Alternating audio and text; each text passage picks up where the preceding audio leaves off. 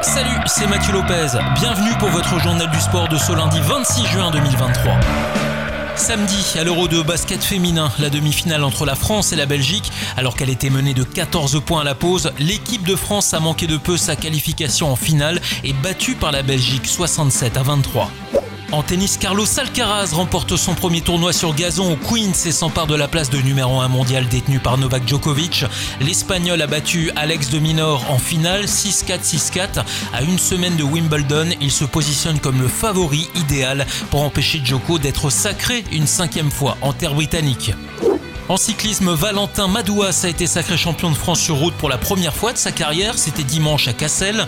Le coureur de la Groupama FDJ s'est imposé en solitaire après un soutien indéfectible de ses coéquipiers. Malgré une frayeur mécanique dans le dernier tour et une température de 30 degrés à l'ombre, il n'aura pas été inquiété par Julien Alaphilippe qui a abandonné. Par ailleurs, le champion du monde, Remco Evenpool, a été sacré champion de Belgique ce dimanche, tout comme Tadej Pogacar du côté de la Slovénie. En MotoGP, le Grand Prix des Pays-Bas, avec une victoire de l'indétrônable Pecco Bagnaia devant son compatriote italien Marco Bezzecchi. Espargaro s'adjuge la troisième place sur le podium. Le fait marquant de cette course, c'est cette chute de Fabio Quartararo qui va devoir subir une intervention au pied gauche suite à sa blessure. Il a entraîné dans cette chute l'autre Français Johan Zarco qui lui s'en sort sans égratignure. En WRC, Sébastien Augier a triomphé sur le rallye du Kenya. Une course qui s'est faite dans la douleur après avoir perdu son coffre et son aileron. Le radiateur de sa Toyota Yaris s'est également bouché en pleine savane.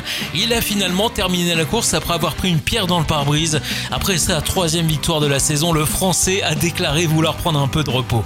Et puis en football, il y a quelques transferts en vue. Du côté du Grand Est, Dijon a trouvé le successeur de Pascal Dupraz.